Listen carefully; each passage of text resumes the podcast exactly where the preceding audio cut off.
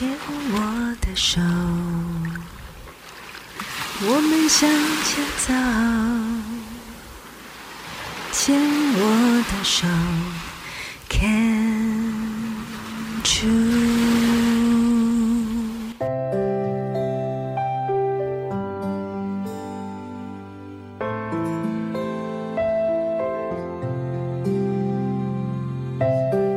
牵手之声，暖暖新世界，我是 Sunny，欢迎继续收听节目第四个单元《朗读世界的爱》。前阵子阴阴的天气，接着又来连绵不断的雨，家中临风面雨的那一面墙壁开始渗水，我看见老房子的脆弱面，安慰着自己。大动作的帷幕外墙处理，勉强在此时多雨的季节进行也是无效。等明年好天气时，再请师傅来施工。没关系，没关系，先做目前能做的事，把水渍跟地上的几滩水擦一擦，打开除湿机，再来读读诗吧。我不知道为何会冒出读诗这个想法，但就这样。我开始每天读一两首诗，当做是陪伴我的墙面，陪伴我的家，也陪伴我自己。I paced along on the road across the field while the sunset was hiding its last gold like a miser。我独自漫步于田间小路，夕阳如吝啬财主。 隐匿最后一点金黄。The daylight sank deeper and deeper into the darkness, and the widowed land, whose harvest had been reaped, lay silent. 白昼逐渐没入深沉的暗黑，已收割的孤寂之地静静躺在那里。 Suddenly, a boy's shrill voice rose into the sky. He traversed the dark unseen, leaving the track of his song across the hush of the evening. 突然间，一位男孩高亢的歌声响彻云霄。他穿过看不见的黑暗，歌声的踪影回荡在夜晚的寂静中。 his village home lay there at the end of the wasteland, beyond the sugarcane field, hidden among the shadows of the banana and the slender areca palm, the coconut and the dark green jackfruit trees. 他村里的家坐落在这块荒地的尽头，越过那甘蔗园 隐藏在香蕉、瘦长的槟榔树、椰子树和深绿色菠萝蜜果树的影子里。I stopped for a moment in my lonely way under the starlight, and saw spread before me the darkened earth, surrounding with her arms countless homes furnished with cradles and beds mothers' hearts and evening lamps, and young lives glad with a gladness that knows nothing of its value for the world. 我在星空下那没什么人的路上停住一会儿，望着黝黑大地在我面前开展，用他的双臂环抱着无数的家庭，那里有摇篮和床。 有母亲的心和夜灯，还有满心欢喜的年少生命，浑然不知那欢乐对世界的价值。这是泰戈尔的诗集《新月集》里面的第一首《家》（The Home）。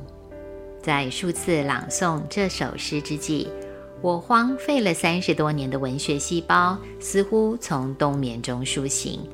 伸伸懒腰，活动活动筋骨，一个声音浮现出来：“哎，我喜欢诗耶，我喜欢泰戈尔的诗。”自己都觉得讶异，泰戈尔的魅力，我终于感受到了。大学四年沉浸于英美文学中，把每一个作者跟作品当作功课来吸收，看似近距离，却跟我的心很遥远。记得以前坐在教室里听课，文质彬彬刚从法国回台湾任教的老师，在讲台上全然喜悦、陶醉地讲着课，看得出来他非常享受赞叹这些文豪的大作。这一次读泰戈尔的诗，我仿佛明白那位教授脸上的神采从何而来了。一九一三年，诺贝尔文学奖第一次来到东方世界，世界十大文豪之一的印度诗人泰戈尔，凭借他的诗集《吉檀迦利》获得这份殊荣。出生于加尔各答，天资聪颖的他。从小就在充满了哲学、诗歌和音乐的家庭中耳濡目染。八岁开始写诗，十二岁创作的剧本。家庭环境显贵，但父母亲并没有时间陪伴家中众多孩子，而是由粗暴的仆人借着禁锢和束缚，让泰戈尔的童年留下阴影。逐渐长大的泰戈尔。在有了一定的自主权之后，开始拒绝一切严苛的规矩和约束，排斥正规学校死板僵硬的课程和老师任意打骂学生的情况，因而求学阶段就换了四所学校。在他十四岁退学后，读书压力并没有减轻，因为家教填补了他的自由时间。当时唯一的乐趣。就是他还能够写诗。这样的日子过了两三年，在父亲的期望之下，十七岁的他随着大哥远赴英国生活留学。待在英国这个殖民统治者的国家，他还是没有完成学业，没有拿到文凭。不过，如同他在家乡的时候一样，自己读了好多书，广泛涉猎知识。培养了他浪漫主义的诗歌主调，并且结交了志同道合的朋友。一切的观察，所有的经历，都是他的养分。回国之后，依旧持续不断的创作，看尽压榨、欺凌，又经历亲人相继离世。泰戈尔借着书写，有追忆，有祈求，也有向往跟反思。对社会、政治、教育、哲学都相当关切的他，一生有无数的作品，形式更是多元化，包括了小说、散文、戏剧、诗集，还有两千五百多首歌曲以及两千多幅画作。有的作品反映了对抗帝国主义殖民、要求改变封建跟种姓制度这一类严肃的主题。也有像《新月集》这样的内容，道尽清新的童趣跟母爱的纯粹。每一首短诗、长诗，像新月般祝福着孩童，也让大人们想起曾经身为孩子的那一颗赤子之心。这些看似简单的题材，却一一表达了泰戈尔对整个世界的关爱。这些文学跟艺术的成就。甚至是根植于古印度奥义书的思想，歌咏对自然的敬畏，对生命的礼赞，让泰戈尔的影响力从东方跨越到西方世界。国歌对于一个国家而言意义重大，您知道吗？孟加拉跟印度这两个国家的国歌，不约而同的都是出自于泰戈尔的诗。甘地称泰戈尔为诗圣，就可以知道甘地对于泰戈尔的崇拜。许多人都因为文学而认识泰戈尔，不过对许多孟加拉人而言，感受更多影响力的其实是那两千多首深入一般民间的歌曲。这样的文学家、艺术家、音乐家，为世界留下这么多爱的一个人，值得我们珍惜。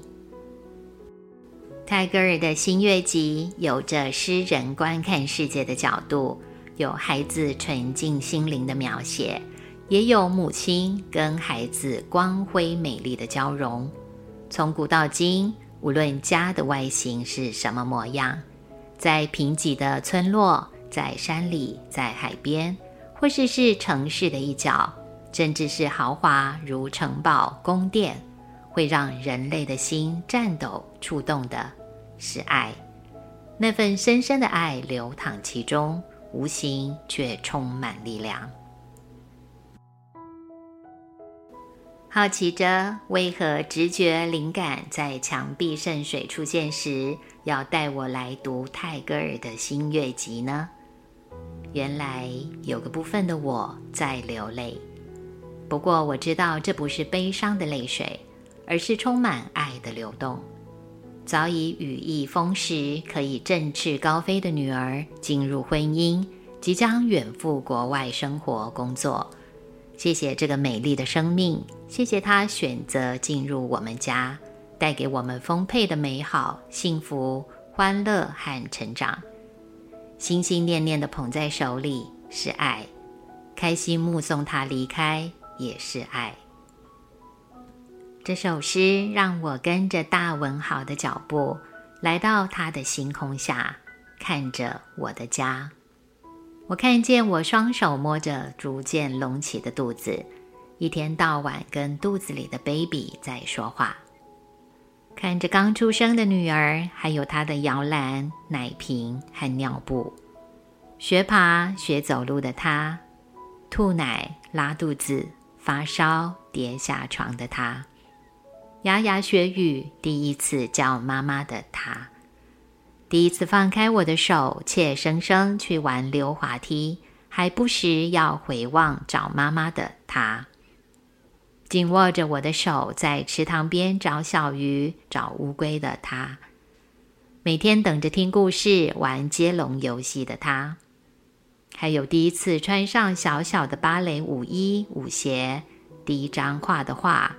第一次学游泳，第一天进幼稚园，还有穿着制服上小学模样的他，我看见我自己因为孕育陪伴一个生命的成长，有了母亲的心。现在这位母亲要做的是，带着每一个画面的感动跟滋润，祝福女儿跟她的挚爱，迎接她的星空，她自己的家。谢谢您收听今天的暖暖新世界，祝福大家平安，也愿每一位朋友在星空下看见自己珍惜的世界。我们下次空中见。